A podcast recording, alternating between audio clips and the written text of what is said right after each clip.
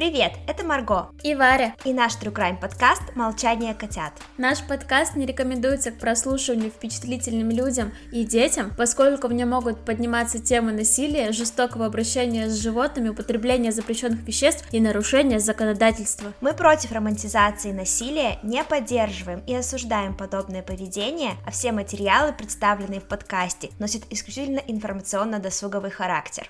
Мы вернулись к вам с новым выпуском. Как и обещали, он будет про достаточно известного серийного маньяка. И мы не говорили, кто это будет, поэтому поддержим интригу еще. Мы не говорили? Мы не говорили, поэтому мы поддержим интригу еще пару минуточек. Мы обещали, что выпуск выйдет в середине августа, но, судя по всему, вы слушаете нас уже где-то в середине сентября. Простите нас, пожалуйста. Да, потому что мы, получается, э, в конце августа только записываемся. Зато у нас был отпуск, Непреднамеренный. Мы куда-то ездили, где-то отдыхали, что-то делали. Кто-то из нас боролся с депрессивным состоянием после отпуска, потому что жизнь в отпуске прекрасна, а вне его не очень. А кое-кому э, взломали Switch, и кое-кто играл в Зельду неделю потому что может теперь скачивать любые игры на Nintendo Switch э, абсолютно бесплатно. Я надеюсь, что Nintendo это не услышит. Пожалуйста. Вот, а так а наш отпуск прошел плюс-минус хорошо. Плюс, потому что я играла в Зельду, минус, потому что Марго поймала депрессивные состояния. Но я уже... Смеялась на депрессии. Ну, потому что я же сказала тебе пару дней назад, что я уже это... Нет, все хорошо, все отлично. Что я выковыриваю себя из этого состояния и довольно успешно. Стараюсь видеться с друзьями, а еще я в воскресенье была, знаешь где? В музейном музее смотрела там музейные экспонаты. Я так понимаю, что эти экспонаты о музее. Запомни, как называется музей. И в целом я очень давно не была в музее, наверное, ни в каком, типа года три, наверное, или четыре. И я была так рада пойти в культурное место, что я просто два дня перед походом ходила и такая, о, я иду в музейный музей, там будут музейные экспонаты. Я столько бываю в музеях, столько бываю в музеях в разных, что это, это обалдеть. Ну, правда, города, которые чаще всего посещаю, это Новосибирск и Петербург. И там я была, наверное, почти во всех музеях. И вот мы были а, на нашем, в нашем отпуске, и мы еще посетили музей Горно-Алтайска. И еще там всякие штуки, всякие вещи. Ты, наверное, не хотела говорить, где я была, да? Почему? Ну, не знаю, ты так сказала, что, типа, мы были где-то, и я подумала, что ты не хотела э, посвящать наших слушателей в то, где мы Нет, были. ты можешь посвящать наших слушателей абсолютно во что хочешь, но я да? все еще боюсь, что за мной следит ФСБ, поэтому я не полюсь. Вот, прошлый наш выпуск э, выкладывала Марго, у нее это отлично получилось. Я только, прости господи, делала эту заставку. Заставка мем, Потому что мне так сказал мой муж сделать. Это было очень круто. А, мне даже кто-то из моих знакомых, кто не слушает наш подкаст, а я репостнула его в свои сторис, ну, выпуск, и мне кто-то написал, что, типа, я не слушаю ваш подкаст, и, типа, вообще как бы не собиралась, но такая заставка, что, может быть, типа, слушаю, потому что очень интересно, почему такая заставка, обложка. вот, типа, да, обложка, типа, почему это так, почему это существует к чему это? И, в общем, по-моему, этот человек послушал в итоге наш выпуск. Да, нам так получилось, что из-за того, что я была в месте, где был очень-очень плохой интернет, так как свадебное путешествие у меня происходило на Алтае, вот, и поэтому мы выкладывали наш выпуск уже, ну, вот так, как получилось. Типа, я делала обложку, Марго там выкладывал. Свадебное путешествие было не с Марго, э, да, потому что звучало так, как будто бы мы были там вместе. А вдруг кто-то из, из слушателей нас, ш, как это правильно по-молодежному, шип, ши, шиперит. шиперит, и теперь ты просто раз, разбила все мечты. Как-то было, кто-то, я не помню где, но нам написали, типа, есть ощущение, что между ведущими есть какое-то напряжение. Ребят, это сексуальное напряжение. Шутку еще тогда придумала, очень ей гордилась, но забыла ее сказать. У меня так обычно бывает. Я еще одну подобную шутку придумала. Ждешь, когда будет возможность ее сказать? Вот, я, нет, нет, я ее сейчас расскажу. Возможно, Марго ее вырежет. Ну давай, жги. Она будет, по, по, она подведет нас к нашему выпуску. Дело в том, что я пока играла в Зельду, очень классная игра, всем советую, но она достаточно дорогая. Я слушала фоном подкасты другие. Такой интересный подкаст «Правило 34». Не слышала о нем ничего? Mm-mm. Там ребята, одна из них моя любимая комикесса Вера Котельникова. Ее я знаю. Они разговаривают про секс и приглашают к себе людей каких-то, ну, тоже задают им вопросы, как, э, отношения всякие, что любите, что не любите. Зачем я так, э, так разглагольствую об этом? Шутка вообще не об этом, а о том, что они, они разговаривают про секс, и мы, в принципе, тоже разговариваем про секс, но уже после смерти. Так вот, поговорим о сексе после смерти. Эд Кемпер. Ай, мне кажется, что я отлично представила нашего сегодняшнего гостя. О, давай, представ... давай будем представлять, что это наш гость. Гость. Я бы не хотела. Кстати, мне было бы интересно посмотреть на Кемпера вживую. Мне не, это страшное зрелище. Интересно, но я бы не хотела бы оказаться с ним в одной комнате. Ну, то есть интересно и... Смотри, мне кажется, что есть очень разные вещи. Это встретиться с ним в одной комнате, которая, например, наполнена еще другими людьми, не другими маньяками, а просто, ну, типа, mm-hmm. в суде, например. Нет, я бы не хотела с ним в суде встретиться. Ну, абстрактную возьмем комнату, где там много людей, банк, в банке. Что тебе сделал в банке? Ничего. Вот. А встретиться с ним на пустой дороге э, в 10 вечера где-нибудь, где он там жил. Калифорния, Санта-Крус. Нет, и да это хрен с ним это. Я о том, что вот это страшно. Я так глубоко погрузилась э, в его историю и в том числе э, пыталась понять, представить его личность, что я бы не хотела с ним встретиться нигде, даже в банке, как ты выразилась. Даже когда рядом охранник, тюремные охранники и сотрудники ФБР, вот никак бы не хотела с ним. Как они все его любят. Я знаю. Они все поэтому... его обожают. Меня это так бесило. Меня, э, у меня горело очко. Мне интересно, понравился бы он мне как им или нет, но, но нет. Меня поразил момент, мы когда его защ... Подожди, это не будет э, спойлером. Его защитник рассказывает, ну, давайте, ну, мы еще расскажем про размеры Эда Кемпера, если кто-то не знает. Я хотела сказать о том, что если вы слушаете нас, скорее всего, вы послушали все, что можно, и мы как бы остаточный фактор. Нельзя так говорить наша преданная слушательница, которая нам уже давала пинков за такое. Простите, я не помню ваш ник, но, пожалуйста, если вы нас еще слушаете, напишите Варе снова, чтобы она не говорила про нас в уничижительном контексте. Это не уничижительный контекст, это факт. Нет, я считаю, что наш подкаст очень классный. Так вот, государственный, наверное, защитник Кемпера говорит, знаете, у меня так сильно шея болела, очень болела сильно шея. Вот несколько недель жил, не знал, что делать, разогнуться не мог. И тут вот этот вот огромный дяденька, 2 метра ростом, говорит, я хорошо, который убивал людей, говорит, я хорошо знаю анатомию, давай я тебе поправлю. И полчаса, говорит, он мне э, возился с моей шеей, и как рукой сняло. А ведь он действительно мог снять его голову рукой. Да, теоретически да. А, нужно иметь очень большую смелость, чтобы доверить такую хрупкую часть себя, как шею, вот такому человеку. И, наверное, если вы слушаете нас не последними в своей жизни, то есть послушав все до этого, что можно, то и вы не знаете, кто такой Эдмунд Эмиль Кемпер III, то давайте мы вам о нем немножечко расскажем, так сказать, введем вас в курс дела. Когда мы говорим о серийниках, нам часто может казаться, что их истории во многом похожи. Они убивают людей из не самых защищенных слоев населения, их, то есть убийц, ловят, сажают в тюрьму. Иногда нам рассказывают что-то из психологии их поведения, а в их детстве часто встречается отряда Макдональда.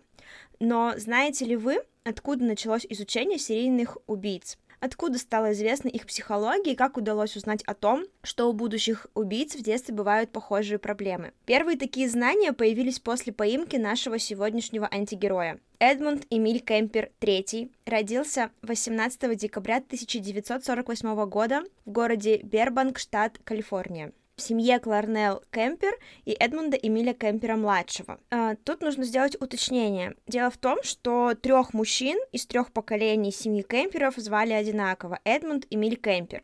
Человек, совершавший убийство, известный серийный убийца Эдмунд Эмиль Кемпер III. Его отец Эдмунд Эмиль Кемпер младший, ну, джуниор, да, самый старший Эдмунд Эмиль Кемпер старший, наверное, это так называется. А, вот. Постараемся дальше их называть так, чтобы никто не путался. Итак, Эдмунд Эмиль Кемпер III был средним ребенком и единственным мальчиком. Помимо него в семье были две девочки. И вот в них мать души не чаяла, а сына не любила с самого его рождения. Кларнелл вообще была человеком сложным и жестким, а я бы вообще сказала, что даже жестоким. Отец Кемпера был ветераном Второй мировой войны. Вернувшись в США, он какое-то время работал на испытании ядерного оружия в Тихом океане, а после вернулся домой в Калифорнию и стал работать электриком. Кларнелл была недовольна, что ее муж стал всего лишь, тут как бы кавычки, понимаете, что ее муж стал всего лишь простым электриком. Позже Эдмунд Кемпер-младший говорил, что время, проведенное на войне под градом пуль и бомб, и испытания ядерных бомб были ничем по сравнению с жизнью с Кларнелл, и что она травмировала его намного сильнее, чем 396 дней и ночей на фронте. С самого раннего детства Кемпер был крупнее своих сверстников. 4 года он был выше их в среднем на голову. Возможно, отчасти поэтому ему всегда было сложно заводить друзей. Знакомые семьи отмечали, что он отличался антисоциальным поведением. Сестры рассказывали, что маленький Эд всегда выбирал довольно странные и мрачные игры. Он любил играть в куклы, но не так, как вы себе это представляете. Кемпер устраивал обряды, в которых, в конце которых Куклы лишались голов или других частей тела. Сам он рассказывал, что одной из его любимых игр была игра в казнь газовая камера или электрический стул. Он просил свою младшую сестру связать его и щелкнуть воображаемым выключателем. После этого щелчка он падал и корчился на полу, делая вид, что его казнили. Возможно, на мрачные мысли в его голове повлияли события, когда Эд сам столкнулся с близостью смерти. Один раз его старшая сестра Сьюзен попыталась толкнуть его под поезд, а в другой раз она толкнула его в глубокий бассейн, где он чуть не утонул. Что-то мне подсказывает, что она его недолюбливала. Мать его любила, пипец. Ну вот сестра там, видимо, тоже сыграла роль в становлении. Э, старшая сестра с младшей, у него были довольно хорошие отношения, и вот игры в казнь и игры в обряды, э, где куклам отрубали части тела, они, это они играли с младшей сестрой. Мне кажется, это тоже хорошо не повлияло на человечка.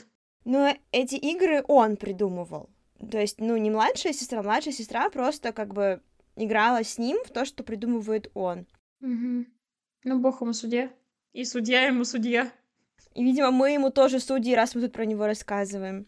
Ну, смотри, мы же его не критикуем. Тут вот вижу, тут следующие строчечки вижу приписочку критиковать, от тебя. Критиковать можно? Подожди, критиковать можно тогда, когда тебя просят о критике. Но мы же его не критикуем. И мы его не судим. Мы рассказываем людям интересную историю. И все.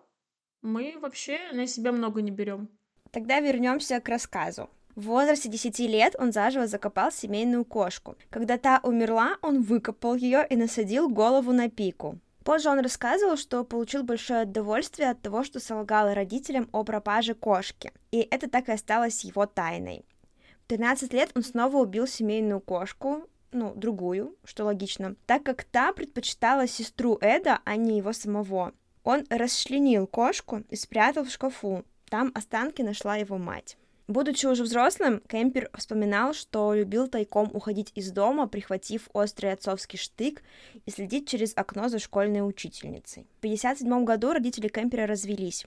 Это стало большим ударом для детей, особенно для Эда. С отцом у него всегда были хорошие отношения, но после разрыва он остался с матерью в штате Монтана. А как я уже раньше упоминала, человеком она была так себе. Деспотичная алкоголичка, которая считала всех мужчин плохими, грязными. Она постоянно унижала и оскорбляла Эда. Кларнелл поселила и запирала его в подвале, потому что считала, что он может что-то сделать с сестрами. Регулярно она издевалась над ним из-за его роста и телосложения, называла тупым, она не проявляла заботу и ласку в его отношении, потому что считала, что это сделает его геем. Это буквально цитата из... Э, не помню откуда. Из Дугласа, по-моему. Хотя своих дочерей при этом она окружала любовью. А еще она говорила, что Эд похож на своего отца, поэтому ни одна женщина в мире не полюбит его, ведь он омерзителен. Вот только представьте, что чувствовал где-то 12-13-летний ребенок, а это возраст, это ребенок еще, которого закрыли в подвале, а его сестер в этот момент поят чаем, кормят пирогами, заплетают им косички, играют с ними в куколки, и, ну вот, это просто кошмар. Ни один нормальный человек не смог бы выйти такого отношения. К нормальности кемпера, конечно, есть вопросики, но и он не выдержал такого отношения. А в 14 лет он сбежал к своему отцу в Калифорнию. К его огромному сожалению, по прибытии он узнал, что у отца новая жена и ребенок. Они попробовали какое-то время пожить все вместе, но поведение Эда пугало новую жену отца, поэтому вскоре им пришлось придумывать какой-то новый вариант. Мне просто кажется, что сам Эд был тоже не в белом пальто, скажем так. Ну, блин, он пугающий, он пугающий. Я думаю, что в детстве он был такой же пугающий. Если хотите услышать мое мнение в начале подкаста, я считаю, что его таким сделали. Ну, я правда считаю, что его таким воспитали. Там потом будет в конце, в моей самой последней части, там будет объяснение того, почему, по его мнению, почему он убил кошек тогда в детстве. И, блин, я кошек не убивала, но я реагировала на упреки родителей подобным образом. Ты про перенос агрессии? Нет, ему мать говорила, что он типа что, что он плохой, что он э, неправильный, что он опасный. Это прям вот цитата из Дугласа, что именно что вот он оп... или не из Дугласа, а из психиатра Лунда или как так его зовут. То есть она ему прям говорила, что он опасный, и он, слушая это, он себя изначально таким не считал, но она его в этом убедила, и он пошел и убил кошек. Раз я опасный, я сделаю что-то опасное. Просто когда я в школе училась хорошо, ты знаешь. И когда я получала одну единственную тройку за какую-нибудь несчастную классную работу, которая там даже не шла в журнал, меня родители в воспитательных целях начинали называть троечницей. Но, типа, я такая говорю, ну, ну почему? Я получила одну тройку в четверть, не, не за четверть, а типа просто вот. В течение четверти я получила одну тройку по математике. Мне говорят, ты троечница, ты позорница, как тебе не стыдно, нам вот за тебя стыдно, ой, уйди, мы на тебя смотреть не можем, потому что ты троечница. И раз меня уже обозвали, я, реш... я решала, что, типа, ну, раз вы считаете, что я троечница, я покажу вам, что такое настоящая троечница. начинала получать тройки специально. Мне в универе на общей экспериментальной психологии рассказывали про двойную детерминацию развития. Я считаю, что не может быть только социального давления.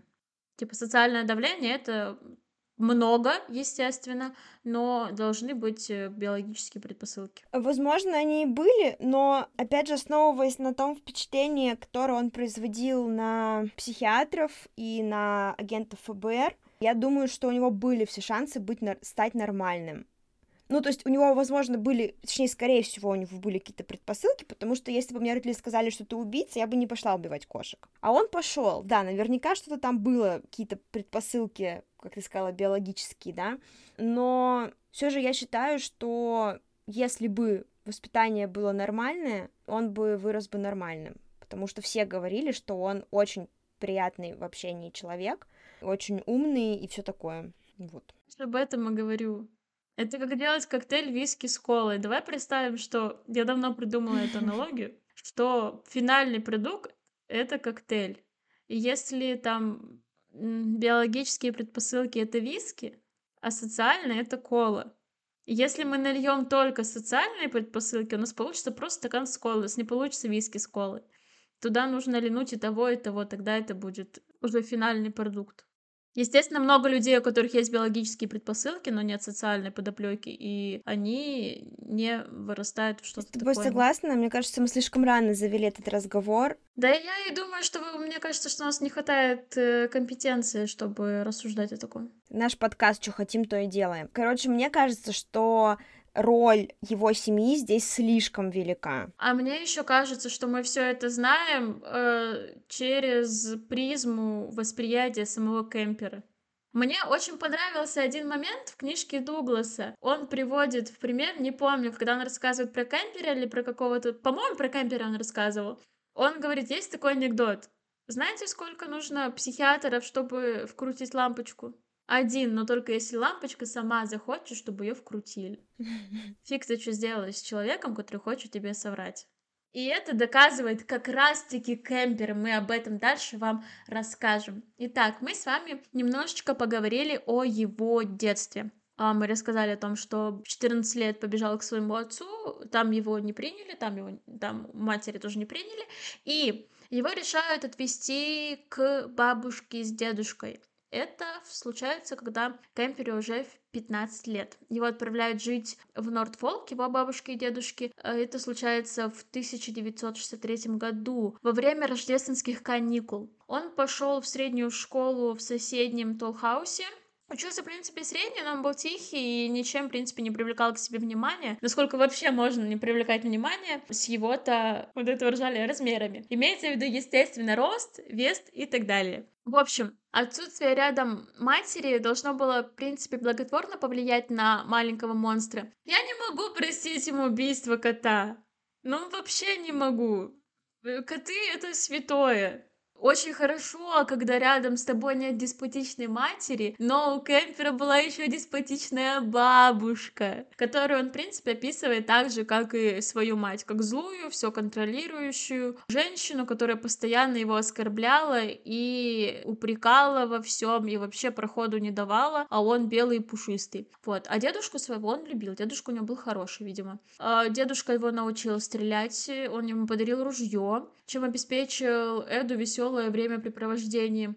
Но сокращение популяции птиц и мелких грызунов не нравилось его бабушке, что приводило к нарастанию напряжения в их отношениях. В конце учебного года Кемпер-младший отправился на каникулы к маме, но вернулся уже через несколько дней. Он стал еще более мрачным и угрюмым, что тоже не нравилось его бабушке. Его бабушке не нравилось ничего, походу. В принципе, как и его матери. Эд взамен, видимо, подумал, что ей больше понравится пуля в ее затылке. Нет, нет, нет, нет, нет. Но в этом есть, конечно, доля правды. Интуиция Монта, именно так звали его бабушку, подсказала, что оставлять гранату макаки в руках несколько небезопасно, и забрала у Кемпера старшего его пистолет, боясь, что он может попасть в руки к внуку. Но по другим источникам, которые я читала, она забрала ружье самого Эда. И роковой день настал 27 августа 1964 года. Мон сидел за кухонным столом и редактировала свою книгу. Она в свойственной ей манере попросила Эда остаться и помочь ей по дому. После чего Кемпер, ну, видимо, не согласившись с этой просьбой, взял ружье,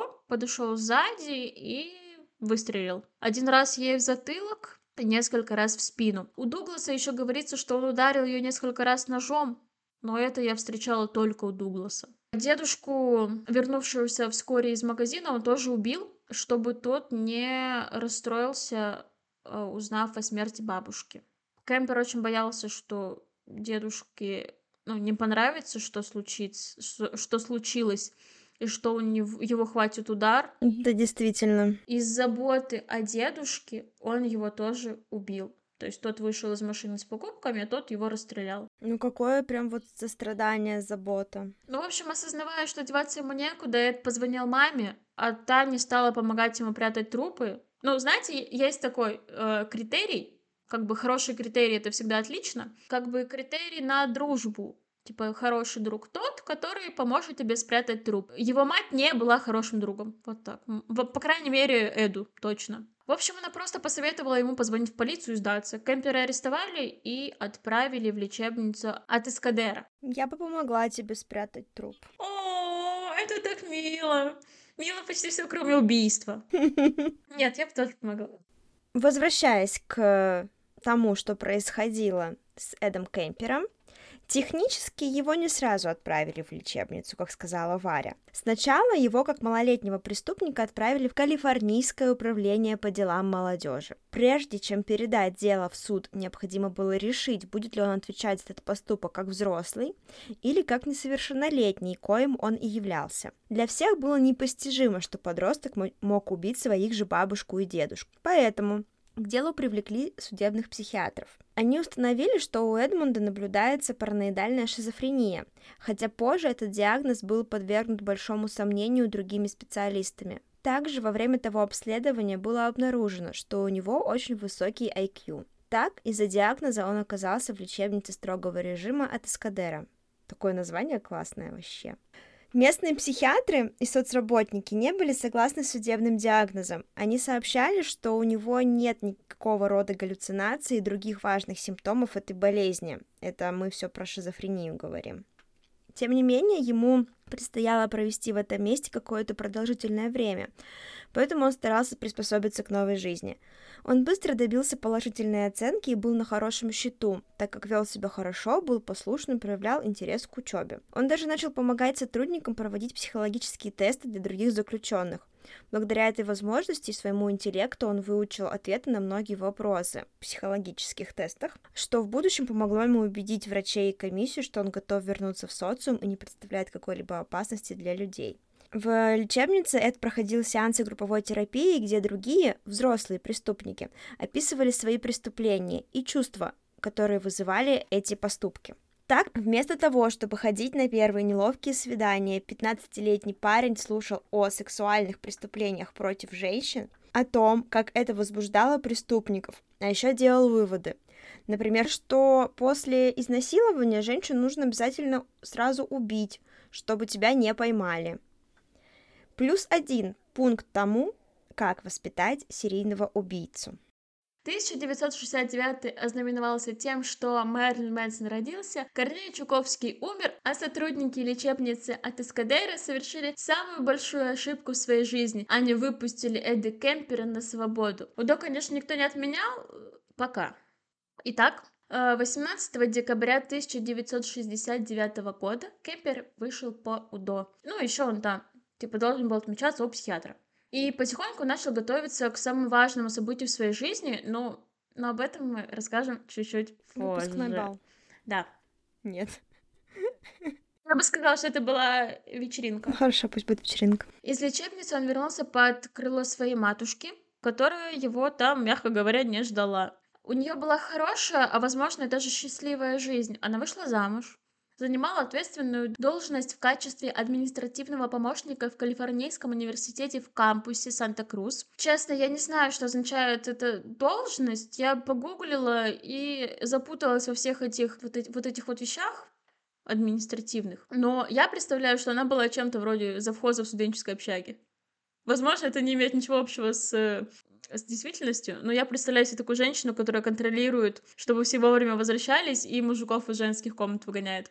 Нет, нет, нет, я понимаю, что это не то, но вот у меня, когда я читала, у меня сложилось такое, вот такой вот образ нарисовался в моей картинке. Чё? Вот такая вот картина нарисовалась в моей голове. Я так поняла, что она решала любые проблемы студентов, не касающиеся их учебы. То есть, как бы она их не учила, но они обращались к ней по любым вопросам, там, проживание.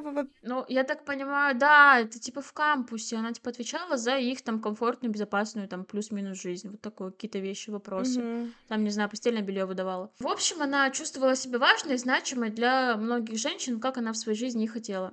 Раньше она была значимой для своих э, дочерей, а теперь она была значимой и крутой для многих других женщин что было для, несом... для нее, несомненно, очень важно. А еще Эда не было рядом, чтобы ее раздражать, и вообще все было у нее хорошо. Но Кемпер Третий возвращается, а с ним скандалы, ссоры и ее нравоучения.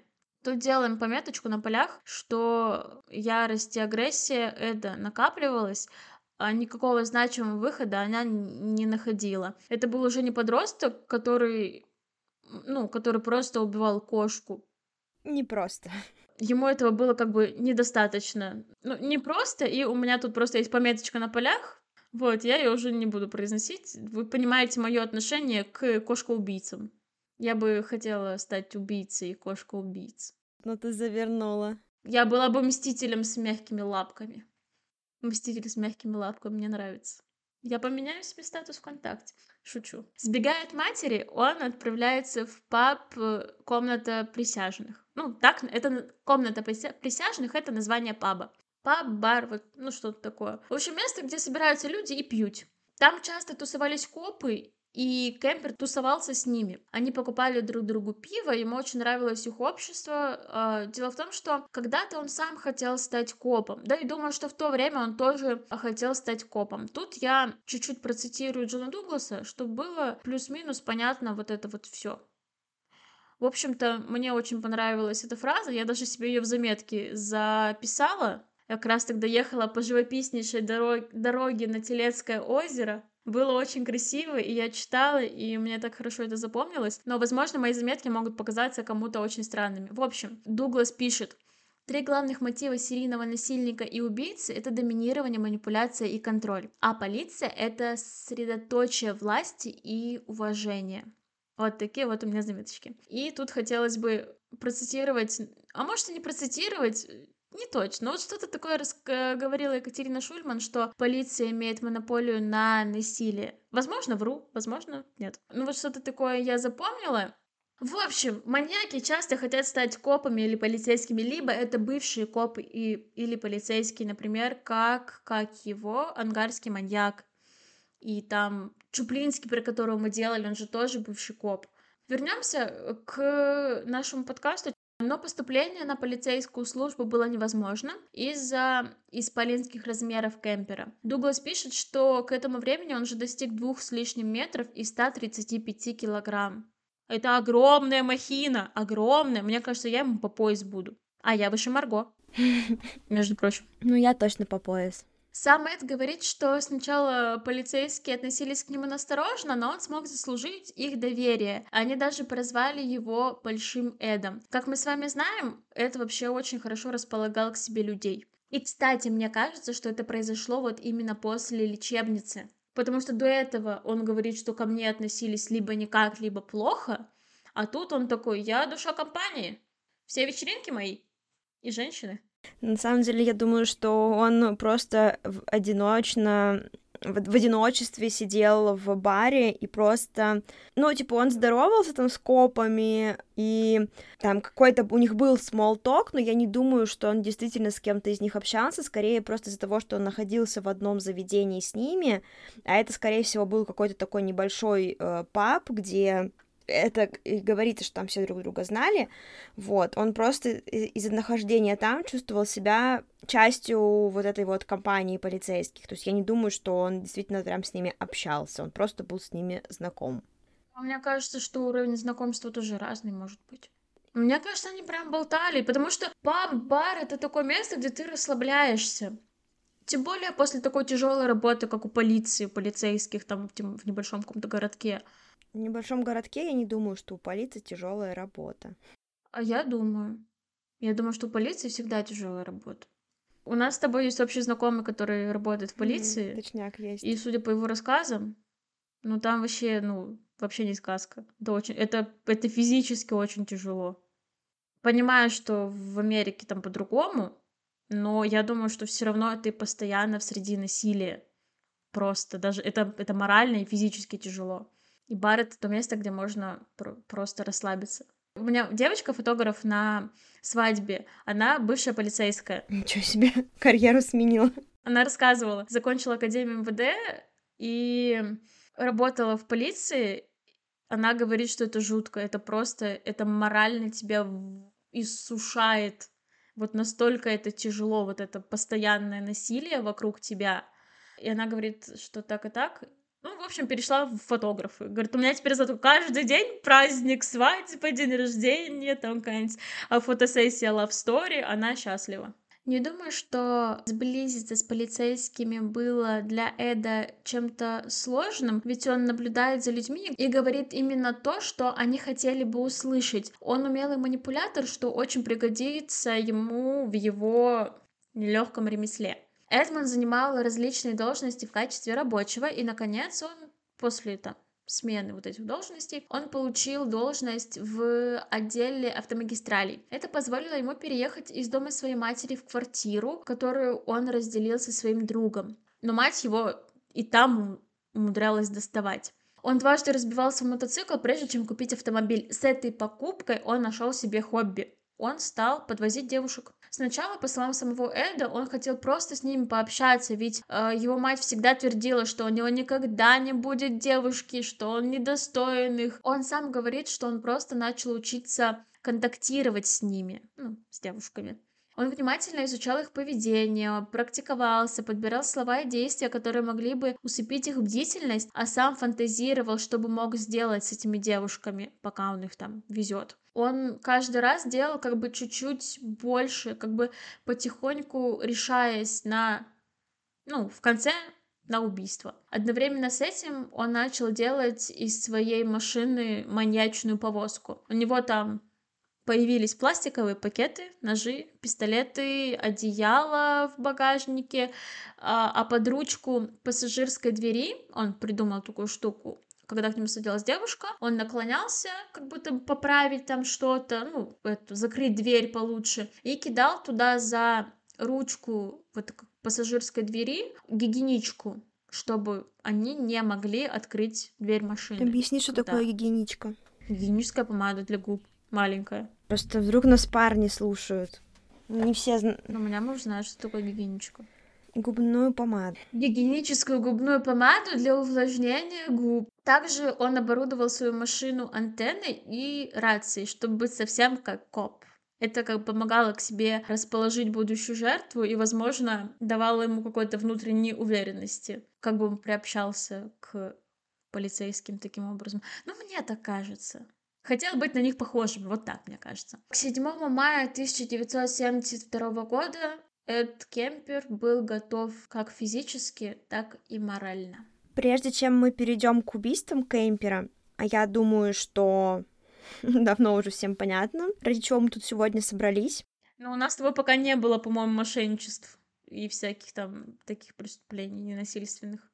Нет же, не было? А, был секта Бога Кузи. Хотелось бы мне чуть-чуть рассказать про обстановочку на калифорнийском побережье в начале 70-х годов. Как мы уже упоминали, Кемпер жил с матерью, а она жила в городе Санта-Крус. Место невероятно живописное. С одной стороны залив Монтерей, который привлекает туристов для пляжного отдыха, с другой — горы Санта-Крус, которые привлекают хичхайкеров. В отличие от Сан-Франциско, который расположен немного севернее, Санта-Крус — классический пляжный городок, тихий и спокойный, Однако на его территории расположен университет, а там, где студенты, там в 60-70-е годы живут и хиппи, а там, где живут хиппи, в 70-е орудуют серийные убийцы. Ну, скажете вы, и к чему же ты ведешь? Мы уже поняли, что Кемпер убивал в Санта-Крузе. А я веду к тому, что не он один. Помимо Эда, в то же время было еще как минимум два серийника, о которых доподлинно известно, и они действовали прямо на тех же территориях, что и Эд. В конце 1970 года Джон Линли Фрейзер убил пятерых человек, семью Охта и секретаршу доктора Охта, чтобы остановить то, что он считал распространением прогресса, пагубно влияющего на окружающую среду. Это преступление потрясло жителей Калифорнии, но выглядело как частный случай, проблемой одного нездорового человека. К конца 1972 года началась четырехмесячная серия 25-летнего Герберта Малина. Он верил, что, убивая, спасет население Калифорнии от грядущего суперземлетрясения. Это, кстати, очень интересный случай. Чаще всего его упоминают вскользь, когда рассказывают про кемпера. Может быть, мы однажды сделаем него, про него полноценный выпуск, как знать.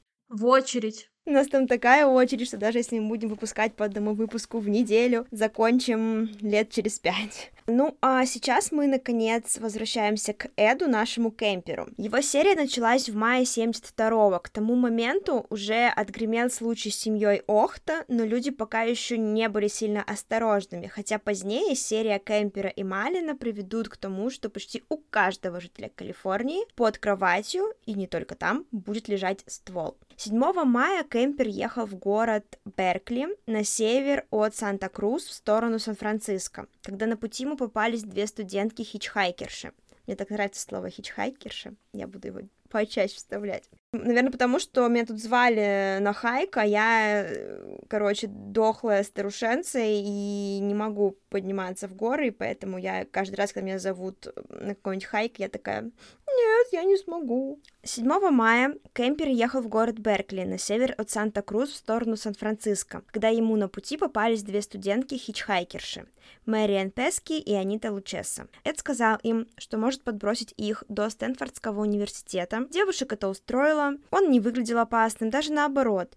Неуклюжий, смущающийся, немного неловкий тип на машине, которую обычно используют копы под прикрытием. А еще там у него была рация приделана, которую они там тоже могли заметить, как рассказывала Варя. Тебе не кажется, что если все знали, как выглядят машины копов под прикрытием, то прикрытие провалилось? Ну там же не все сразу об этом узнают. Понятно, это просто такое размышление. Я с тобой согласна. Что говорят, типа, вот, машина была похожа на машину копов под прикрытием, ну, а в чем тогда прикрытие, если все знают, как и машины вы используете? Они сменили потом машины, на которых... Да, это просто размышление, ничего серьезного. Это не претензия к полиции Америки. Так они оказались в машине Большого Эда, убийцы студенток. Это два его прозвища, которые дали ему позже. Проехав около часа, он несколько изменил маршрут, чтобы оказаться в лесистой местности, где их никто не заметит. По словам самого Эда, сначала он хотел только изнасиловать их, но вспомнил опыт своих, так сказать, сокамерников из от Эскадера и решил не оставлять свидетелей. Он остановил машину где-то в лесу и, чтобы почувствовать их страх, сказал, что собирается их изнасиловать. После он приковал Мэри Энн наручниками к заднему сиденью, а Аниту затолкал в багажник. Он долго пытался задушить Мэри Энн, но она отчаянно боролась за свою жизнь и даже прокусила пакет, который он надел ей на голову. Разозлившись, Кемпер всадил ей нож в позвоночник, но и это не убило храбрую девушку. Тогда он перерезал ей горло. Успешно. Он вспоминал, что во время борьбы случайно или нет, коснулся тыльной стороной ладони груди Мэри Энн и очень этого смутился, настолько, что извинился перед ней за это, что, впрочем, не помешало ее позже убить. Затем он переключился на Аниту и убил ее тем же способом. Позже он признавался, что никак не ожидал, что убить девушку может быть так сложно.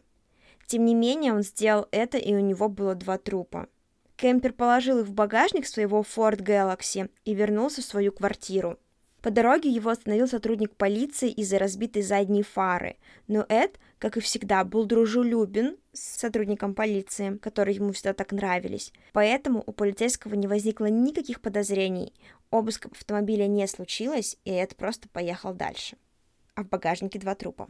Соседа Кемпера по квартире не оказалось дома, поэтому он перенес тела в свою комнату, где фотографировал и вступал в половую связь с обнаженными трупами, прежде чем расчленить их. Затем он поместил части тела в полиэтиленовые пакеты, которые позже бросил возле горы Лома Приета, а головы припрятал для себя. Да, именно для того, о чем вы подумали. В августе того же года череп Мэриэн Пески был найден на горе Лома Приета. Обширные поиски не выявили ни остальных останков Мэриэн, ни следов Аниты Лучесы. Снова убил Кемпер 14 сентября 1972 года. 15-летняя Айка Ко была миниатюрная милая японка. Фото мы, естественно, приложим к посту.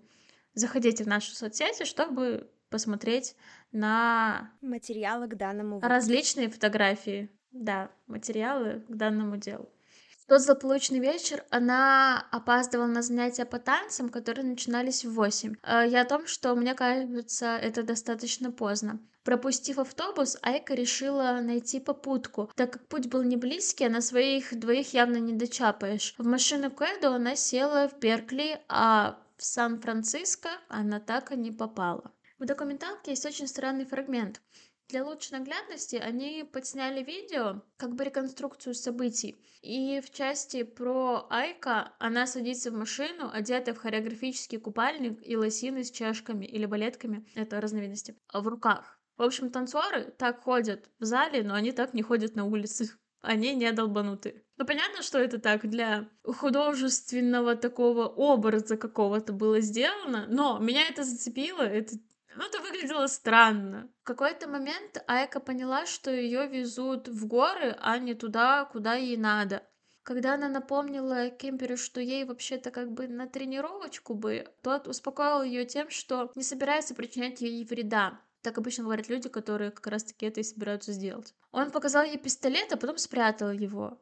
Он ей там рассказал, лапши на уши понавешал, э, рассказал ей, что он не собирается ее убивать, он хочет там покончить жизнь самоубийством, блу-блу-блу, бла-бла-бла, вот такой вот. В какой-то момент он зачем-то вышел из машины, и Айка сделала правильную вещь, она заперлась в ней. И казалось бы, ну, она может спасти себе жизнь этим, ну, там, не знаю, что-то придумать, не буду дальше додумывать.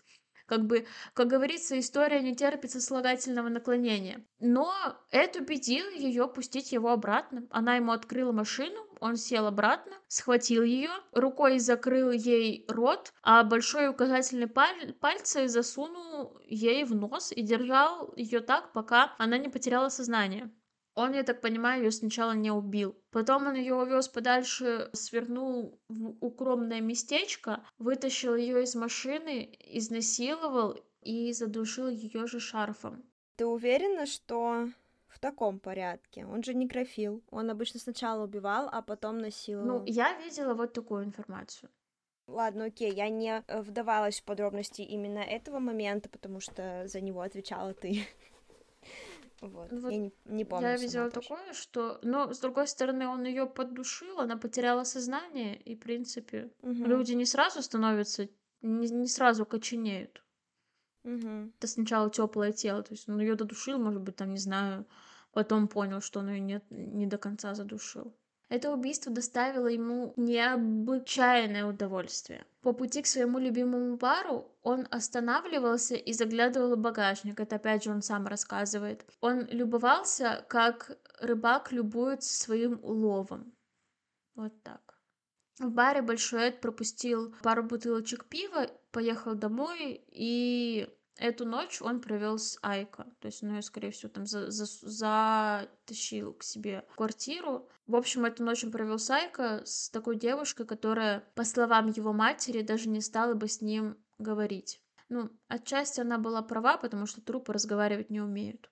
Кэмпер расчленил тело, голову положил в багажник и 15 сентября поехал на очередной прием к психиатру, на котором это сняли с медицинского контроля, так как доктор был доволен положительной динамикой. Голова Айка в багажнике бы с ним не согласилась, но ее никто не спрашивал. Тело Айка Ко найдут только 17 мая 1973 года в неглубокой могиле, в которой, к которой полицейских приведет сам Кемпер. К 7 января 1973 года, когда случилось следующее убийство, в жизни Кемпера произошли изменения. Он вернулся жить к своей матери. Наверняка не очень приятное для него событие, и для нее тоже.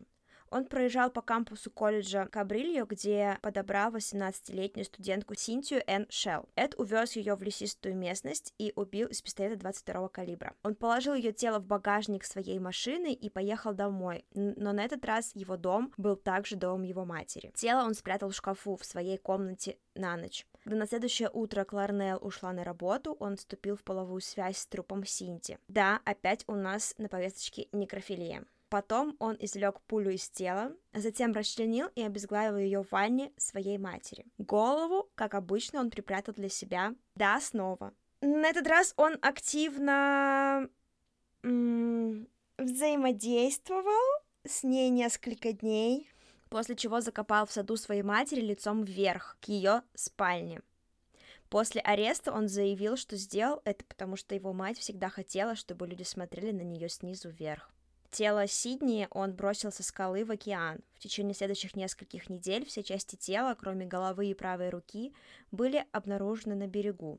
По заявлению патологоанатома, Сидни разрезали на куски электропилой. Прежде чем Варя расскажет... Что-то еще сказать? Да, я сейчас вижу, что мы один моментик не упомянули. Эм, ну, может быть, оно не сильно важное, но тем не менее. О предыдущих убийствах стало известно позже, ну, точнее, тела нашли позже. А, сначала только пропали девушки, и полиция считала, что девушки просто сбежали, ушли из дома, потому что это 72-73 год, это хиппи, это свободная любовь и все такое. И сначала панику никто особо не поднимал. Но, как я только что сказала, тело Сидни Шелл было, он сбросил его со скалы в океан, и большая часть э, останков э, довольно быстро выплыла на берег. И с этого момента началась паника. И студентам говорили, что, скорее всего, это кто-то, ну, короче, что нужно быть осторожнее, что не нужно общаться с незнакомыми людьми и не садиться в машины к незнакомцам, перестать автостопить. И если все-таки такая необходимость есть, то садиться можно только в машины с наклейкой, с университетской наклейкой. Такую наклейку имели те, кто работал в университете. И, то есть, это проверенные люди, и садиться к ним в машину безопасно. Но вот ирония. Мать Эда работала в университете, и на его машине была такая наклейка. Поэтому девушки, про которых дальше расскажет Варя, так же, как и девушки, про которых я рассказывала, они, увидев Эда, увидев машину с наклейкой, подумали, что все в порядке, и они будут в безопасности. Это очень-очень важное уточнение. Я рада, что ты об этом рассказала. Этот кемпер напоминает мне Зелебобу. Все. Внешне. В общем, Зельбоба снова с нами. 5 февраля он снова вышел на охоту. Триггером, естественно, стала э, ссора с его матерью, потому что у него в жизни все было связано с его матерью. Ой, а ее убийство, э, как бы можно считать последней ступенью сепарации, последней стадией? И это типа спойлер! Типа мы еще никому никогда не говорили, мы не упоминали, что он убьет свою мать. Какой ужас. В общем. Я просто, короче, рассказывала этот кейс моему преподавателю по английскому. Розалинда, привет. А, ей понравится тогда моя следующая часть. Я рассказывала, я пересказывала этот кейс ровно до момента, как он убил свою мать. Я ничего про это не сказала и сказала, что чтобы ей было интересно слушать, чем все закончится, для нее будет сюрпризом. Вот, теперь сюрприз вот он. Я думаю, что для нее будет сюрпризом имена следующих его жертв. В общем, все. 6 февраля 1973 года. Стало известно э, в этот день об исчезновении еще двух молодых женщин. Розалинды Троп, 23 лет, и японки Элис Лю, 21 года. Розалинда, здравствуйте. Женщины не были знакомы друг с другом, обе они вышли из своих домов вечером 5 февраля, и обратно они уже не вернулись. Одна из исчезнувших отправлялась на встречу с подругами, а другая планировала сходить в кинотеатр. После серьезной ссоры с матерью Эд э, вышел из дома, сказав то, что пошел в кино. Он был расстроен, но настроен был решительно. Решительно, но не настолько, чтобы убивать первую попавшуюся. Тут он хотел, э, как он говорит, найти хоть немного приличную. Вот так. Всего в двух кварталах от дома он увидел голосующую Розалинду Троп. Она легко согласилась сесть к нему в машину, а через некоторое время на тротуаре появилась Элис Лю. И она ничего не заподозрила. Ведь в машине уже была одна девушка, и показалось, что это безопасно. На полпути кемпер притормозил машину и как бы обратил внимание девушек на красоту города со стороны. Типа вот он показал, смотрите, как красиво. Первым выстрелом он убил Розалинду, сидевшую на переднем сиденье. Он был уверен, что пуля 22-го калибра не пройдет на вылет. В общем-то, так и вышло. Мозги по стеклу не потекли. Ну, то есть думал, что 45-го калибра она расколет череп, видимо, и будет много крови, естественно, а 22-го нет. Э, не останавливая машины, кемпер повернулся назад и несколько раз выстрелил в живот и грудь Элис Лю. Она прикрывалась руками, поэтому им пришлось стрелять через руки и как бы только поэтому третий выстрел достиг головы. Но, как я поняла, исходя из там разных источников, это был не смертельный выстрел. То есть она еще там лежала, стонала, вот. Он укутал трупы или почти трупы. В общем, он укутал тела девушек пальто и одеялом. По дороге он встретил полицейских, но они его быстро отпустили. Эд возвратился домой. Автомобиль он припарковал под окнами кабинета матери. Открыв багажник, он отрезал головы обеим женщинам. А, я забыла об этом сказать, он в какой-то момент остановился и переложил их в багажник. Он отрезал им головы. На следующее утро, когда матери не было дома, он перетащил в свою спальню обезглавленное тело Элис Лю, занялся с ним сексом. Затем в спальню перенес тело Розалинды, но трогать ее он уже не стал в этом смысле. Он просто отрезал у них руки. Помимо этого, из тела Элис Лю он извлек пули, чтобы тоже как бы не было улик. Голова и тела он сбросил в залив. И вот мы подбираемся к кульминации серийной карьеры Кемпера. Многие эксперты утверждают, что все предыдущие жертвы были символической репетицией убийства матери. Хотя сам он утверждал, что это было не так. По его словам, он убил мать из-за того, что не хотел, чтобы она обнаружила в его комнате, так сказать, сувениры. Так можно было их там не оставлять, не оставлять тогда эти сувениры? Да, а тут как бы есть еще один момент, который мы упустили. Дело в том, что где-то вот между последними убийствами Эд купил оружие, причем купил легально в магазине оружия и оставил там свои данные. Я так понимаю, у него один пистолет был, и он купил еще один. Типа один он купил нелегально, а вот теперь он купил легально. Офигел, чувак. Все так. И насколько я понимаю, когда в Америке судят несовершеннолетнего, а потом его выпускают, неважно, по УДО, или он там весь срок отсидел, или как-то либо еще, все данные до 18 лет засекречены.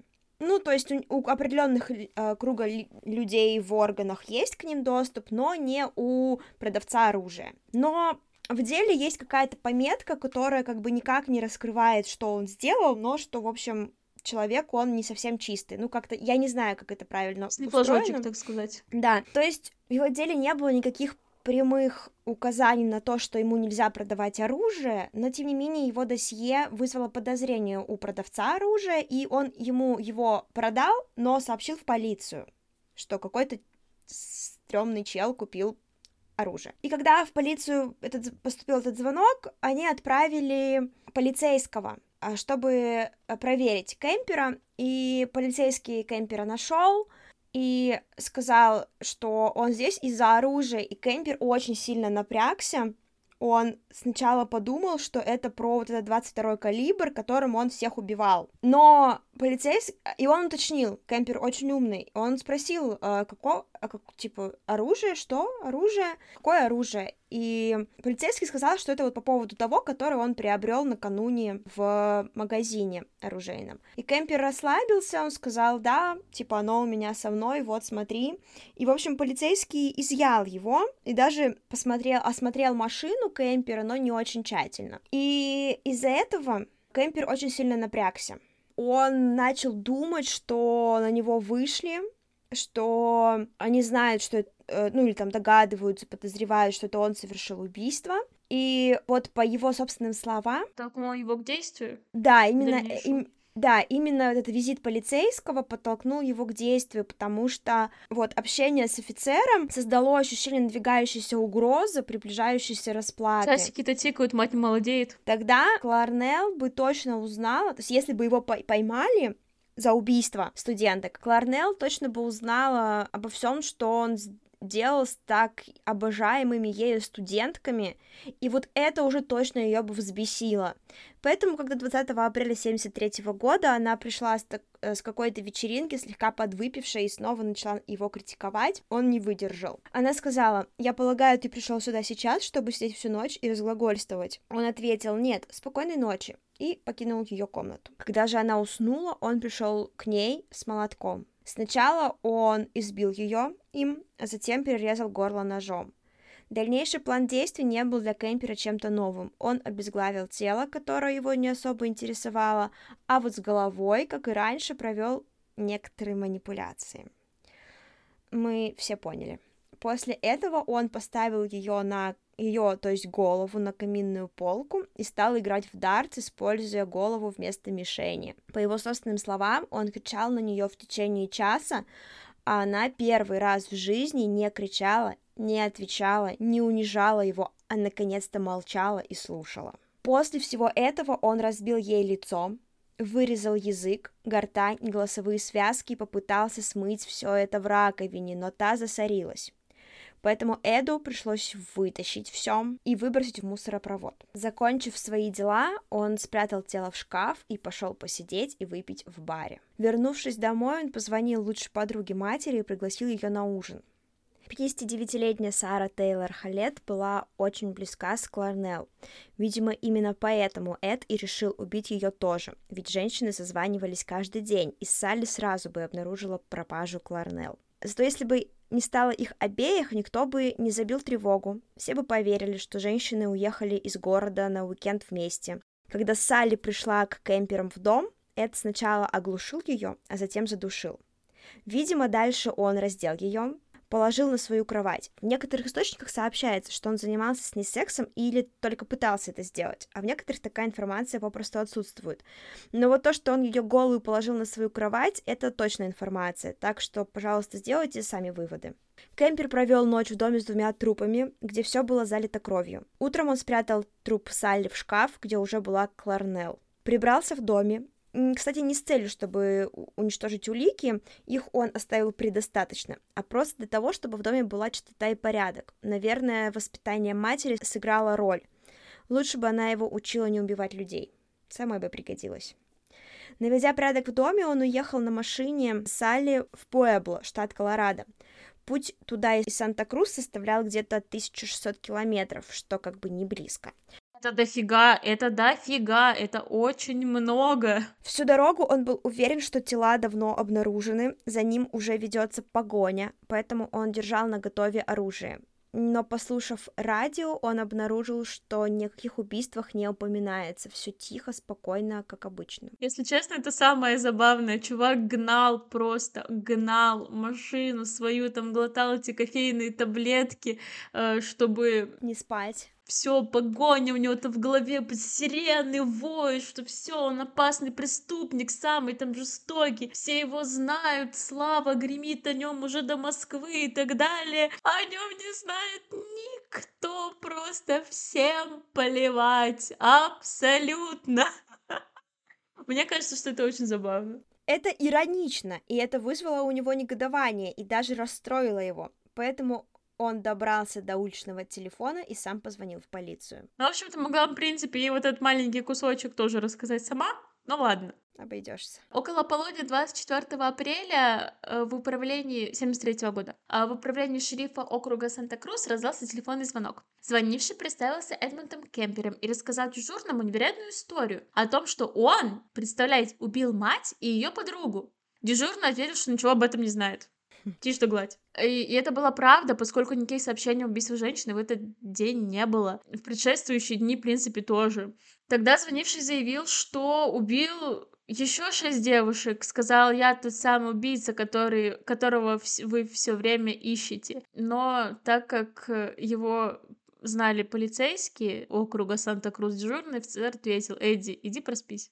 Вот такую интересную информацию я нашла. Мне показалось это... Даже если это неправда, это добавляет комичности, и мне нравится, поэтому пусть будет так. Uh-huh. А, в общем, ему не поверили. Ему просто не поверили. Ему пришлось несколько раз дозваниваться и говорить, ребят, я убивал людей. Кемпер как бы он для себя уже все решил, все, он решил доказать, что он убийца. Он сообщил полицейским, что головы и руки двух девушек, убитых последними, о которых я рассказывала, ну, не мать и ее подруга, а Розалинда и Элис. В общем, что их тела они не найдут, поскольку он топил их в океане, как я говорила, что он поехал в залив там и скинул туда все. Вот. А тела девушек, убитых первыми, они, ну, о которых рассказывала Марго. Мэри Энн и Анита. Э, тела этих девушек захоронены, и он может э, показать места этих захоронений.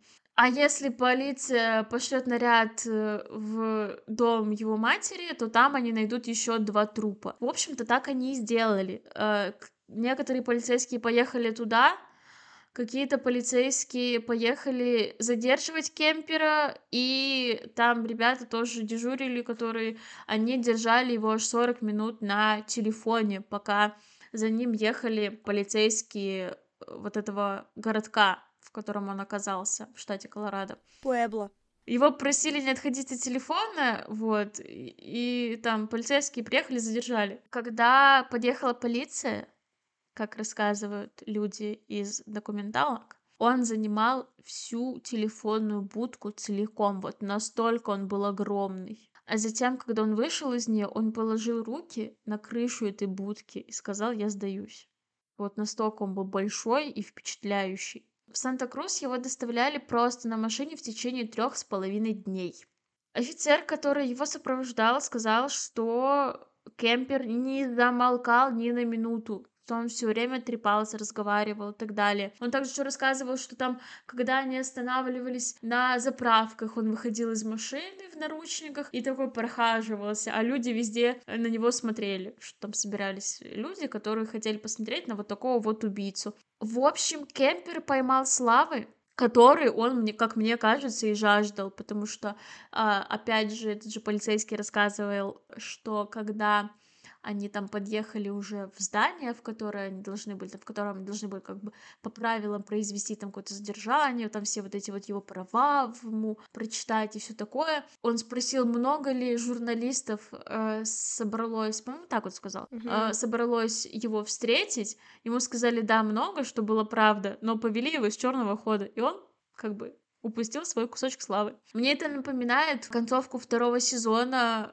почему женщину убивают. Ты не смотрела? Смотрела, смотрела. Вот там, когда вот эту вот женщину ведут, и такие ага. там все там с а, плакатами да. смерти ей, ты э, плохая женщина, я заменила мать сейчас и так далее. А она это в своей голове видит, как там вспышки папарацци, и она такая прям... На красной ковровой дорожке, да. Красная ковровая дорожка, она звезда, ее любит, а ей на самом деле желают смерти. Вот так. 7 мая 1973 года Кемперу было предъявлено обвинение в восьми убийствах, и затем начались записи его признательных показаний, поездки на захоронение и так далее. Кемпер активнейшим образом участвовал в следствии, давал признательные показания, помогал всеми силами полицейским. Также я видела информацию, что защитнику единственное, что оставалось делать, это попробовать надавить на невменяемость, угу. но психиатры сказали, что вы какое-то фуфло гоните, и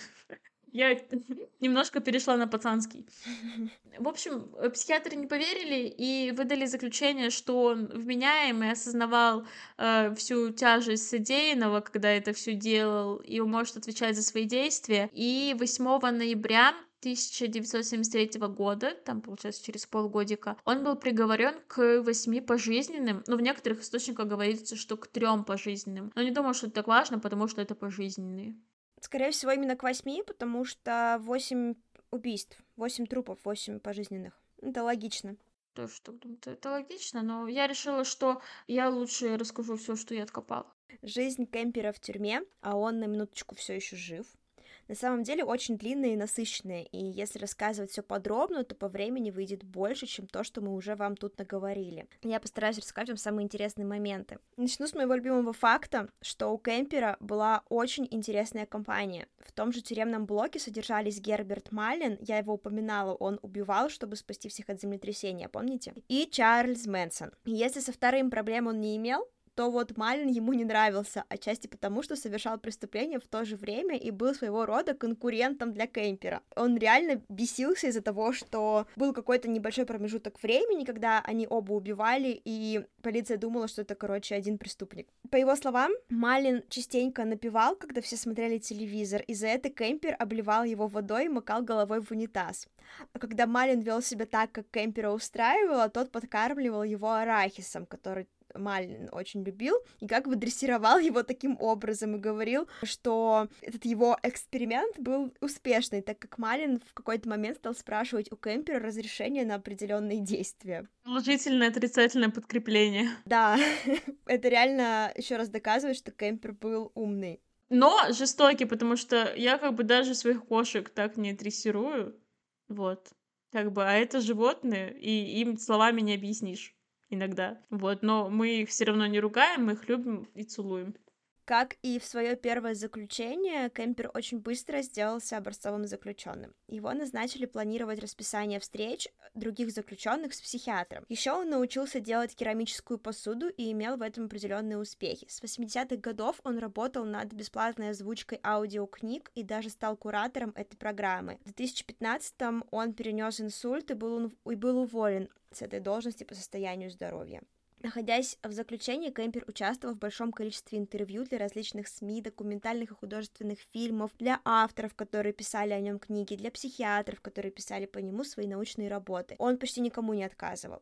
Самым известным стало его общение с составителем профайла ФБР, агентом Джоном Дугласом, который описал Кемпера как одного из самых умных и проницательных заключенных, с которыми ему довелось работать. Меня так раздражало, как его Дуглас облизывает этого Кемпера, я аж не могу. Я понимаю, что он благодарен всей своей работой и своей славой Кемперу, но настолько сильно облизывать его, э, ну, это, это too much, честно. Я не могу. Причем никогда я читала, никогда я смотрела в документальном фильме. Это, ну, это вообще, это что такое? Мне нравится Модестов из-за того, что он, он прям стебется мне, иногда мне кажется, над маньяками, убийцами, преступниками, mm-hmm. и там показывает их плохими, глупыми, ничтожными. Вот такое впечатление mm-hmm. остается. Он такой, а Дуглас, он такой умный, он такой большой. У меня ощущение, что они любовники, вот настолько. У меня тоже складывалось впечатление, что Дуглас как-то слишком тепло о нем отзывается. Может быть, не любовники, но как будто они вот он прям правда думал, Супер что лучшие его лучший друг. Да, да, что это прям его лучший друг. Угу. Так вот, мы вообще много раз упоминали Дугласа, и сейчас тоже, но не рассказали, кто это вообще такой, и что ему надо было от Кемпера. Итак, специальные агенты ФБР Джон Дуглас и Роберт Ресслер стали одними из первых сотрудников отдела поведенческих исследований в Квантико первые годы его существования в 70-х годах. Когда они ездили по городам, консультируя разные ведомства, им в голову пришла идея, что никто не расскажет о мотивах лучше, чем сами преступники. Я думаю, что здесь важно сказать, что скорее, ну, это, об этом сам Дуглас говорит, что это даже не то, что мотивацией разговоров с преступниками был даже их э, профессиональный дефицит. То есть он сам понимал, что многое из того, что он знает, он знает в теории, от кого-то там, кто-то это сказал, и, наверное, это вот так. Настолько это все было через третьей, четвертой, пятой руки передана эта вся информация, что у него бывали случаи, что он рассказывает про какое-то преступление, там, не знаю, там, про захват заложников, а там в аудитории сидит полицейский, который при этом присутствовал, говорит, там вообще-то все не так было. Uh-huh. И Дуглас понимал, что у него есть там дефициты в его профессиональной компетенции, и нужно это как-то восполнять. И начал вот это вот всю канитель с разговорами с преступниками, и вышла невероятная работа, действительно. То есть, как бы это все уже начиналось, но Дуглас этому предал действительно, не только Дуглас, естественно, завершенность, наверное, вот действительно как бы отдельное направление в криминалистике если можно так сказать. Дело в том, что до создания этого отдела ФБР поднималось вопрос о том, что поведение преступников можно описывать с точки зрения привлекать психологию, психологические методы, чтобы понимать преступников, но тогда ФБР служили очень люди такой старой закалки, и они вообще не верили в психологию. То есть мы, наверное, да. мы, сейчас, мы сейчас не будем э, рассказывать про э, ФБР при этом Грувере, правильно, да? Гувер, типа, кажется. Типа начало да, Гувер, да, да. ну вот. Uh, про вот это давай про вот это вот опустим. Если кому-то хочется, почитайте Дугласа. Пишет классно, интересно, возможно, слишком сильно облизывает Кемпера. Итак, пока они были в дороге, а их работа за заключалась в том, что они путешествовали, как путешествовали, это не путешествие, они разъезжали по, по разным городам и консультировали Командировки. местные юрисдикции. Им пришла в голову идея посетить тюрьмы, которые находятся в этих городах, взять интервью у известных преступников. Ну, не то чтобы известных, а каких-то таких отличительных. Ну, как раз сейчас прилетел еще комментарий ВКонтакте. Что-то хорошее или что-то плохое? Вы супер классные, и а, такой да. формат подкаста True Crime мой любимый. Очень скучаю по вам. Надеюсь, у вас все хорошо. А, и скоро вас посетит вдохновение на, на новый выпуск. Я напишу, что мы прямо сейчас записываемся. Да, да, напиши. Они надеялись включить информацию в собираемые ими данные о преступлениях, совершенными разными подозреваемыми, на которых они составляли профили. База данных о чертах характера и поведениях известных убийц могла бы стать существенной основой для их будущего профилирования. А если вы хотите понять художника, пишет Дуглас в Mindhunter, посмотрите на его работы. Они связались с разными типами преступников, в том числе с массовыми убийцами и серийными убийцами, и собрали данные о 118 жертв, включая тех, кто пережил покушение на убийство. Цель состояла в том, чтобы собрать информацию о том, как планировались и совершались убийства, что убийцы делали, и о чем думали после, какие у них были фантазии, что они делали между преступлениями. Эдмунд Кемпер был среди 36 человек, согласившихся дать интервью. Рестлер и Дуглас удивлялись тому, насколько Кемпер был откровенным и открытым, но и настораживающего в нем было достаточно. Рестлер рассказывал, что в свой третий визит он остался с Кемпером наедине, до этого его сопровождали охранники. Их беседа длилась 4 часа, и когда время вышло, Рестлер нажал на кнопку вызова охраны, но никто не пришел. Наверное, у них были дела поважнее, да? Может, Мэнсон в это время стану призывал, ну, кто их знает. Короче говоря, Кемпер в тот момент усмехнулся и сказал, что вообще-то он может прямо сейчас сломать шею рестлеру и даже оторвать его голову голыми руками, чтобы подарить потом его голову охраннику. Естественно, таких заявлений рестлер напрягся и попытался показать, что не боится, потому что он знал, что Кемпер отлично считывает эмоции. Когда же охрана наконец-то отвлеклась от своих важных дел и пришла в камеру, Кемпер сказал, что он просто пошутил, хотел проверить реакцию, а так вообще-то подобные мысли его не посещают на данный момент. В своей книге «Охотник за разумом» она же Майндхантер, Дуглас довольно подробно описывает свое общение с Кемпером. Изначально он был удивлен, что Эд вообще согласился с ними общаться, и подумал, что, возможно, ему просто скучно сидеть в камере, и в то же время любопытно, для чего им нужен этот разговор. Первым же впечатлением о Кемпере было то, что он просто огромен. Видимо, у всех такое первое впечатление. Мне вот прям интересно стало, что бы я подумала, если бы увидела его, но встречаться с ним мне не, хо- не хочется на самом-то деле. Я подумала то же самое, я видела фотки, мне хватило. Дуглас подумал, а он мог бы разломить любого из нас пополам. Ему быстро стало понятно, что у Кемпера действительно высокий уровень интеллекта и степень самосознания, а еще что он просто любит поговорить. Ну, такой болтушка, короче. Их встречи всегда длились по несколько часов, Сначала Эд вел себя несколько осторожно, но вскоре понял, что его не обманывают, и поэтому расслабился, стал максимально открытым к диалогу. По мнению Дугласа, он действительно хотел помочь таким людям, как он, чтобы они не оказались в том же положении, что и он сам. Во время их бесед Кемпер не проявлял эмоций относительно совершенного им, был склонен к анализу событий и самоанализу. И единственная тема, которая вызывала у него эмоциональный отклик, это отношения с матерью. Он считал, что из-за того, что он был похож на своего отца, она ненавидела его и использовала для выплеска своих негативных эмоций. Именно Дугласу он рассказал, что его мать оставляла его спать в подвале без окон, потому что боялась, что он будет приставать к сестрам. По его словам, именно там, в темном подвале, он позволил своей ненависти к женщинам расти. Кларнелл заставляла его чувствовать себя неправильным, опасным для окружающих и позором для нее лично. Поэтому он убил двух кошек, как бы подтверждая ее слова. По мере взросления его чувства только усиливались, хотя он и продолжал жить с матерью, человеком, которого больше всего ненавидел. Поскольку он так подробно изучил психологическую оценку еще вот из Кадера, он сказал, что он знал, как описать себя на правильном психиатрическом жаргоне. Самым интересным для Дугласа было то, что Кемпер рассматривал свои преступления как игру. Он создал образ, который сообщал девушкам о том, что они в безопасности. Обычно мы составляем мнение о человеке по его поведению, по внешнему виду, интонациям, с которыми он говорит, по жестам, которые он использует, по конкретным словам в его речи и так далее. Кемпер сделал так, что подобные показатели работали в его пользу.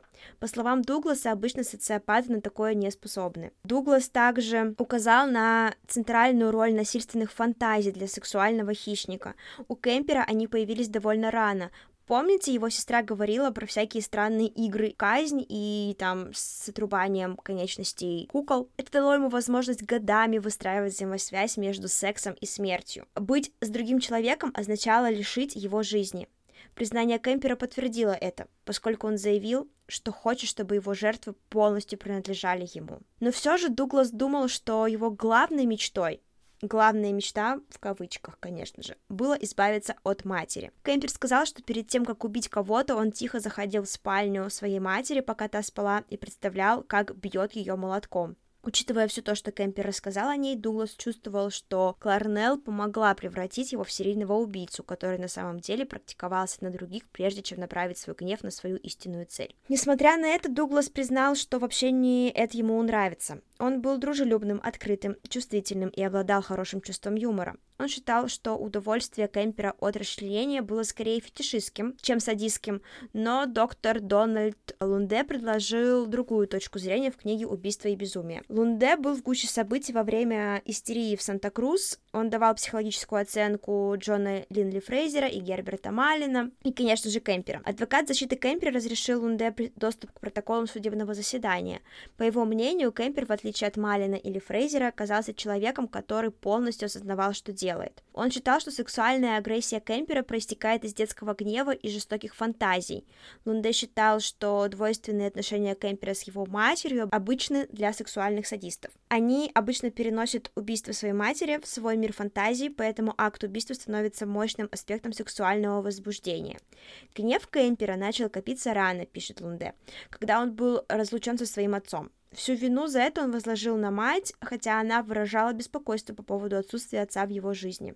Лунде также побеседовал с младшей сестрой Кемпера, которая подтвердила, что они часто играли в газовую камеру или электрический стул и отрезали куклам части тела. Кемпер рассказал, что уже в детстве у него был сильный интерес к оружию и желание убивать женщин. Вместо этого он убивал кошек. Цитата.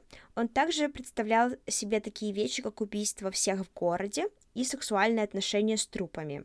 Конец статы. Хотя он явно жаждал отношения с женщиной, он чувствовал себя настолько неадекватным, что решил, что может заниматься с ними только одним видом деятельности — убивать их.